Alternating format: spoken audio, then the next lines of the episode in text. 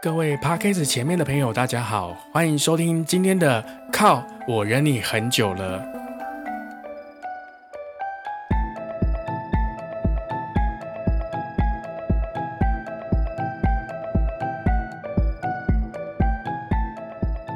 Hello，大家好啊！有没有被这个很诡谲的气氛的这个背景音乐拉到节目里边呢？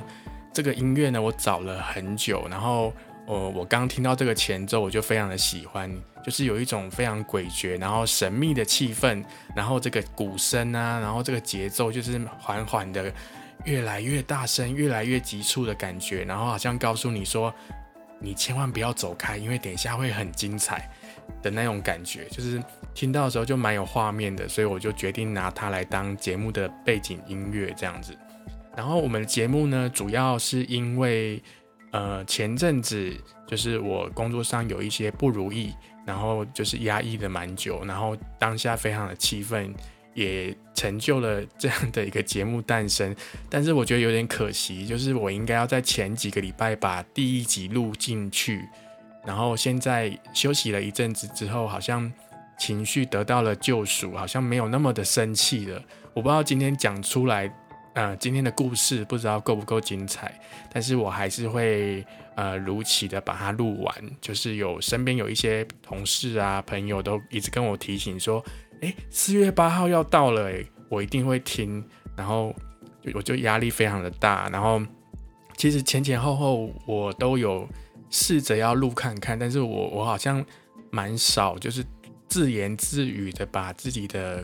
一些事情哈，透过麦克风这样子讲出来，然后讲了一下又断掉啊，然后就是觉得很尴尬啊，然后冷场啊，然后我就一直重录，一直重录，然后我想说，完蛋了，四月八号要到了，然后就是呃前前后后讲了不知道应该好几十次的内容都一样，有点快疯掉这样子。好，那今天希望嗯。因为时间也到了，我也不能够重来，所以我决定就是照今天的剧本给他讲完，然后录完我们今天的第一集。然后呃，在我们节目的开始前面呢，我想要跟大家说的是，我觉得有时候啊，心情就是应该不是说心情，就是人都会有一些不如意，然后有一些心事，一定要讲出来，不然真的会生病。然后，如果说你真的找不到对象可以抒发抒压的话呢，欢迎来到我们节目靠北一些你想要讲的事情，随时欢迎。然后你可以到我们节目的资讯栏里面有一个语音信箱，里边有个连接，点进去之后呢，选择你要靠北的对象，然后就可以录下你的声音，我会在节目里边播出，跟大家一起分享你觉得很靠北的事情，好不好？OK，那我们就开始今天的节目喽。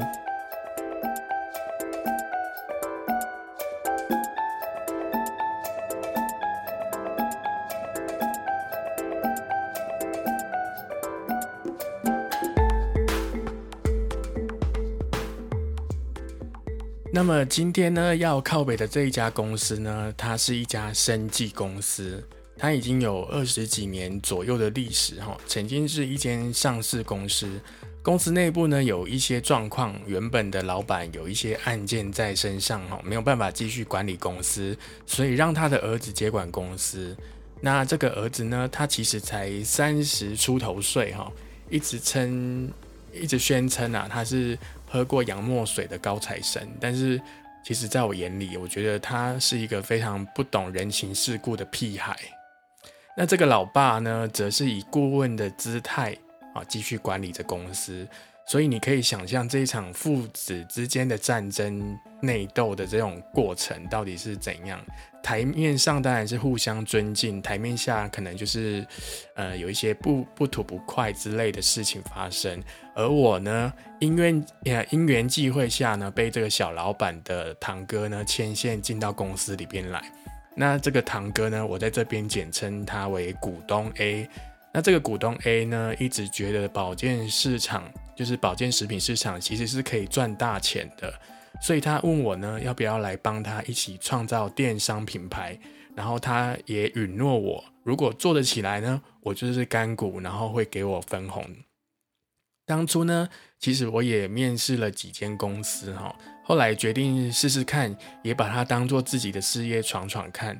就这样子，我掉入了这个万丈深渊里面哈。那么公司呢，因为之前有一些官司问题哈，走了非常多的人。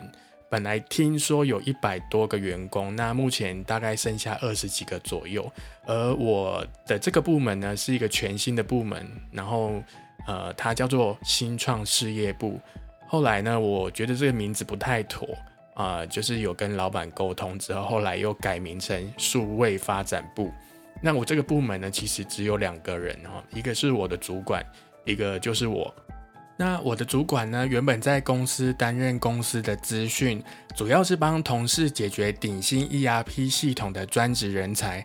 但是老板觉得公司差不多都上手了，所以呢，也不太需要这样的一个职务。所以呢，就把他调到这个部门来。但是你懂的，老板都很会算的，所以他原本的顶薪系统的工作还是得做。然后也因为年资呢，给了他一个新的头衔，叫做新创事业部的科长。但是问题来了，我是他的下属，你有听过下属派工作给主管的道理吗？所以我一直处于很尴尬的状态哈。但是其实上说真的啦，这个部门。真的就是没有人可以帮我做事情，因为毕竟这个主管他是资讯，他也不会设计，然后也不会做行销，所以呢，与其说这是一个部门，严格来说，这是一间新创公司，就是一间从零到有的公司哈。那为了这个电商品牌呢，特别特别申请了一家行销公司来经营这样的一个品牌的电商品牌。那卖的东西呢，就是公司原有的保健食品。那其实你知道的，就是换汤不换药嘛，就是可能呃成分啊比例都比原本的东西还要低，然后换个包装，换个名字，然后在网络上做贩售这样子。那这个股东 A 呢，也找了另外一个股东，哦，就是股东 B，然后和我们的这个小老板呢一起合伙来创立这一家行销公司。那我记得当初呢，这个资本额设定的非常的高哦，我记得好像三千多万吧。但是呢，我刚刚。呃，上网查了一下，他已经下修到五十万，就是他把资资本额降低了哈，可能怕发生问题吧，我也不晓得。然后呢，我在呃一百零九年三月一号进入这家公司，其实这个股东 A 呢个性非常的急哦，他问我能不能马上。就是开始规划这个品牌，然后我说我三月份才能够进公司，那他就答应我说我二月份在家里工作，然后先帮他规划品牌，然后一样付给我薪资。于是呢，我就在家写了大概六个品牌名称以及呃这个品牌概念，那来来回回的进公司开会讨论哈，那这里面包含了行销公司的名称和保健品牌的名称。那各位觉得一家新的公司需要哪些东西呢？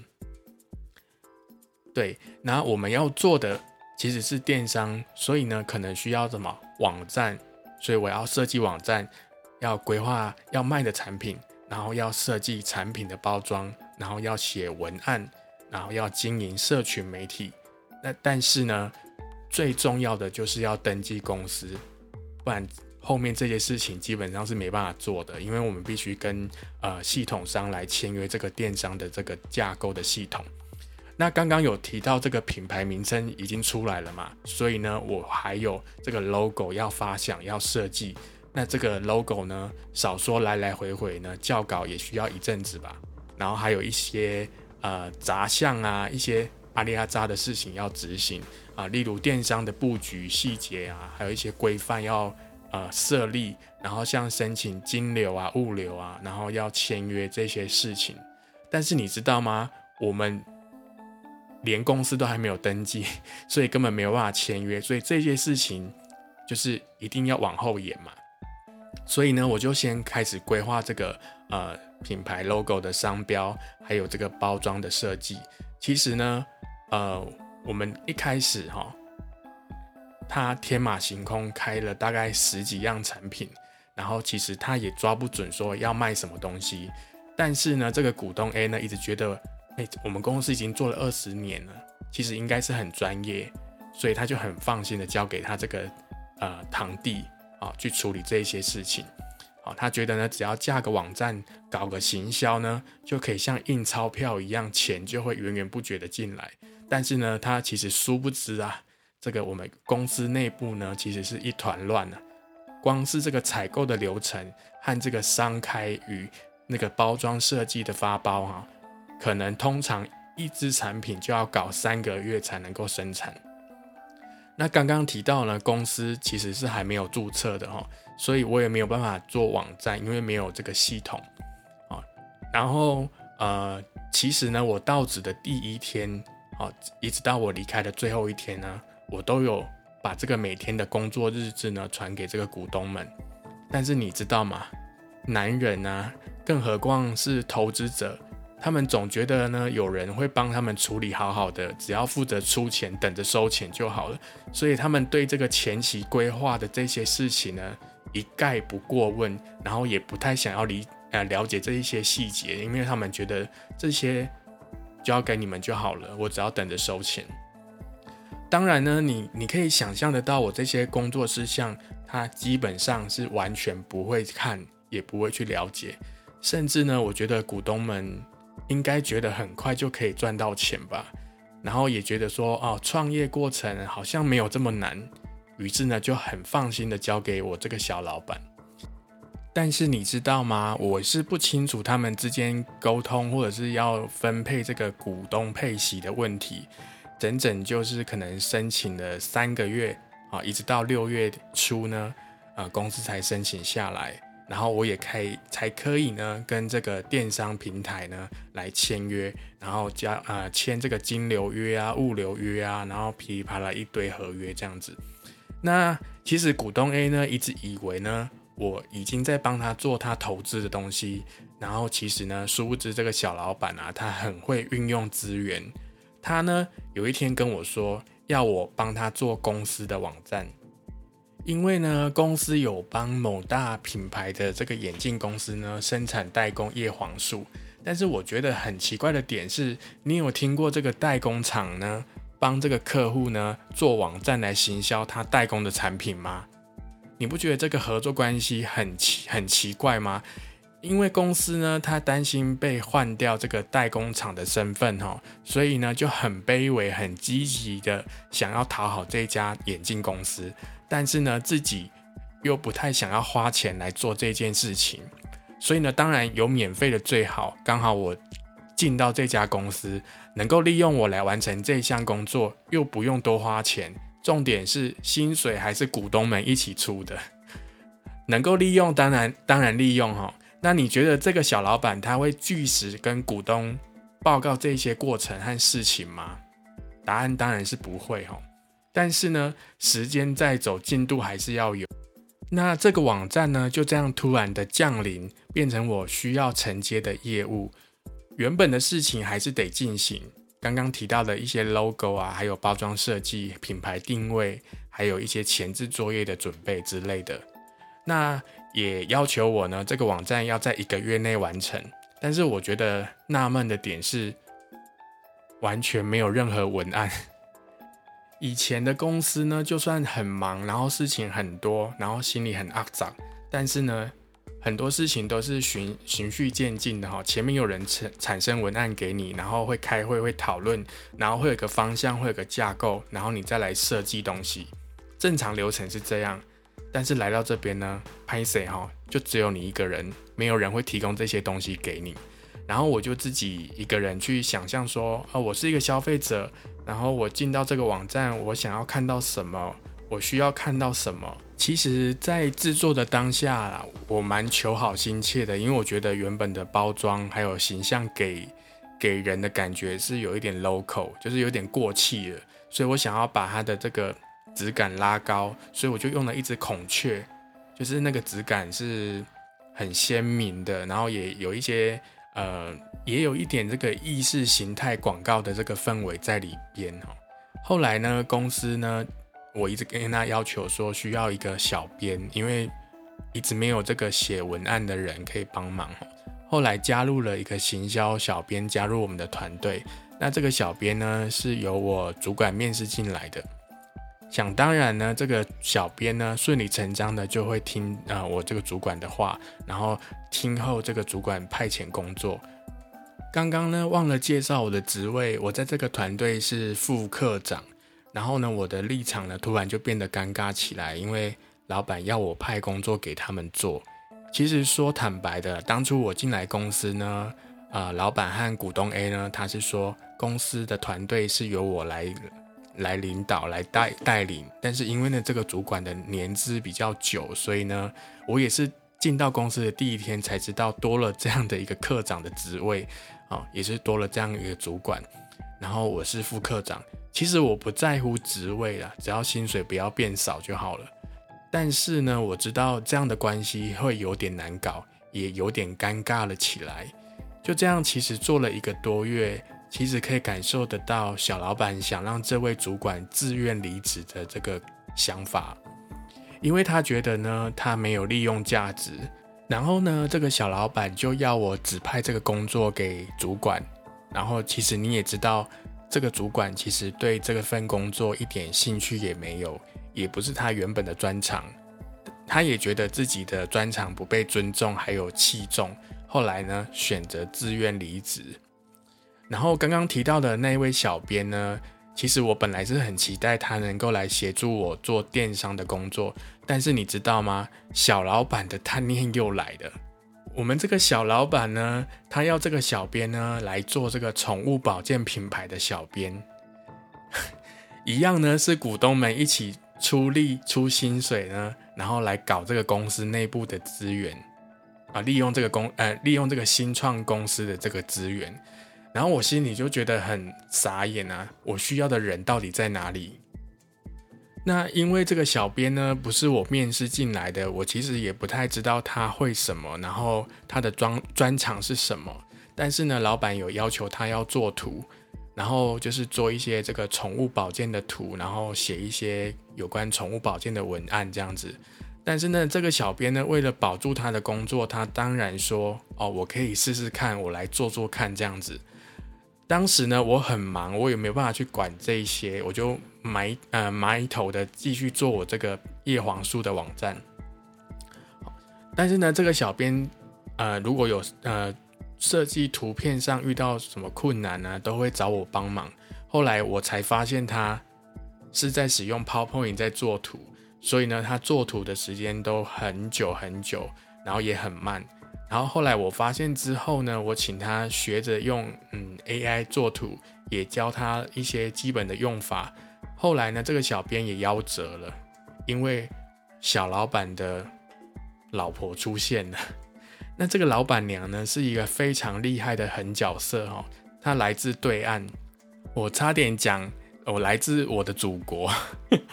那你可能会想说，你们你们家小老板是条件很不好吗？为什么要娶这个大陆新娘？其实这个小老板的老婆呢，她是跟他一起在美国读书认识的同学，后来他们就结婚了这样。然后这个老板娘呢，其实是一个呃在对岸。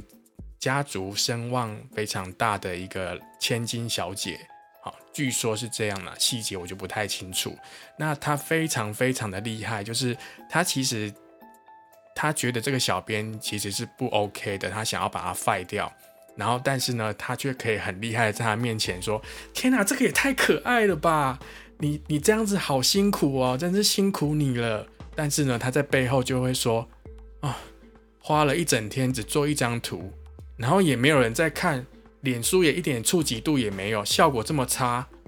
然后其实那时候我在心里面想，人家是来做小编的，又不是做设计的，他也不是专职做设计的，当然不会做图啊。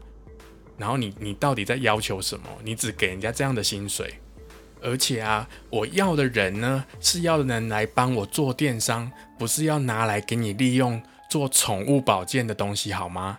但是呢，其实这个小编其实也很认真，他很积极积极的想要做好自己的事情，然后也觉得他工作很多，要做很多琐碎的事情，所以当初面试呢，他其实有提到说，如果过了试用期，希望能够调薪，所以他才进来公司。然后后来这一位小编呢，有去争取调薪，但是被老板拒绝，他说他能力不足，没办法调整薪水。听到这边，你可能会觉得好像有点合理，因为他做不到老板要求的事情。但是你知道吗？老板都是黑心的，他会用他，都是因为他能够用更低的薪资来完成他想要做的事情。于是我们劳工呢，只有被压榨的份。我是不太清楚这个小编是怎么跟老板谈的啊。突然呢，呃，老板叫我进去办公室，他说他打算开除他。刚刚前面呢，我有提到说我们主管其实已经自愿呃离职哈，其实他已经提离职。那老板就这样跟我讲说，两个人都走，用两份薪水呢，找一个更好的人来帮你，这样子更好。其实我有一点尴尬的说，可是现在我手上真的很多事情要做，人也不知道什么时候才能找到。然后小老板就对我说：“你不用担心啊。”公司这么多部门呢，我会请人家协助你的。可是呢，你知道吗？到头来还是我一个人在做。整间公司呢，啊，整间新创公司就我一个人。甚至呢，我为了赶进度啊，假日晚上在家都是在做公司的东西。可能或许是自己心态的问题吧。我真的把这个工作当做自己的公司在做，所以我也不觉得奇怪。所以呢，大家听到这边是不是觉得我很傻？然后新的公司呢，一直到五月底才申请下来。这时候呢，我的叶黄素的官方网站呢，也差不多做好了。然后股东 A 呢，是小老板的堂哥，据说呢，每天都会关心进度，嗯，会跟这个小老板通电话。那你们觉得小老板会怎么说？这间新创公司的进度呢？我分析一下，我觉得他会这么说：那个我们小编和原本的那个主管啊，都要离职了，就剩下卢卡斯一个人，进度可能会很慢。我这边呢会尽快补人，不然啊，这个电商啊不知道会拖到什么时候。唉，这时候呢，我其实心里很多 OS 啊。我觉得补人还不是被你拿来利用做其他的事情，好像这间公司是我一个人的样子。然后这些事情啊，真的是历历在目啊，现在想起来都觉得太扯了，怎么可以这样子乱搞啊？而小老板呢，也说叫我不要去跟股东讲这些事情，甚至啊，连日报表他都希望我不要写进去。跟这个新创公司没有关关系的东西，比如说叶黄素的网站，然后这个小编的日报表呢，也不能写说他在帮宠物保健的东西呢做图，还有写文章都不能讲，因为啊，你也知道，当然不能被股东知道他利用资源在做自己公司的事情。我呢也不方便去对股东讲这些细节，而我就是这样一开始就背黑锅背到离开的那一天。真的是谁敢拿来呀？那当初呢，我是没有经过面试就进来公司哈，所以我也不太清楚这家公司的制度和细节，原来这么扯。你知道吗？每个月依职位不同，会从薪水呢强制的换成公司的礼券。我的部分呢是被强制扣一千块，然后公司发礼券给你，强迫你要买公司的产品。而公司呢，利用每一位员工扣下来的钱呢，应该每个月可以多省个几万块，又可以帮公司销库存。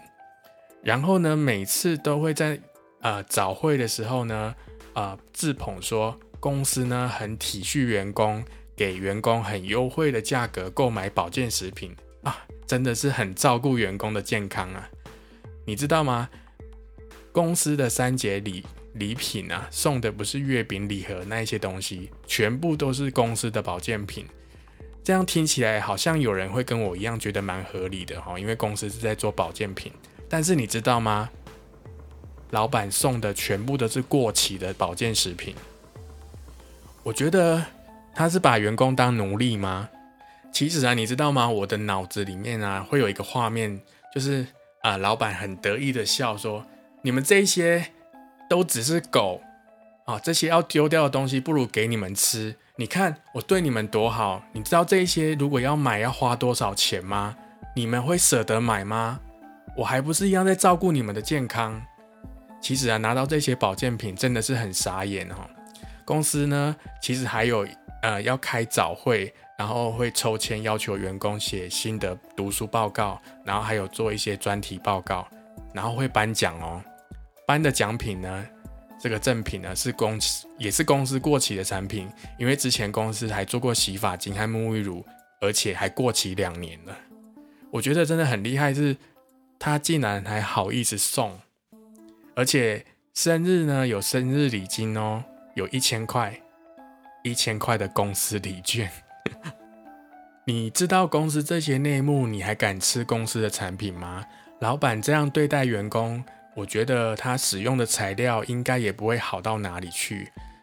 公司呢原本都是在走这个药局通路哈，一瓶保健品呢少说也是三千块起跳，只能说老人无敌呀。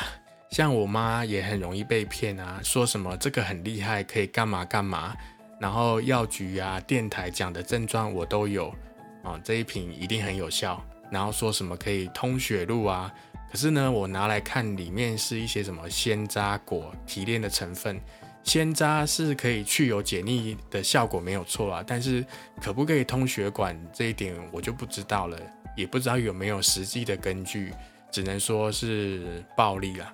其实说坦白的，保健食品就是吃不死就好，吃不死就没事啊。里面可能会有一些淀粉类啊，一些糖粉啊，反正你吃了也不会怎么样。那经过了这一段时间，你觉得股东们是不是非常期待他投资的东西？因为时间在走，进度一定会有。殊不知，才刚刚好 成立公司，申请公司才刚下来而已。然后之后呢，又会发生什么样的事情呢？我下一集再告诉你们。也谢谢你收听我的节目。其实我不想要把节目做到一个小时这么久，因为我觉得太长了。真正会听的人，我想应该有啦，但是应该很容易听得很疲劳吧。所以呢，我们下一集再见哦，敬请期待。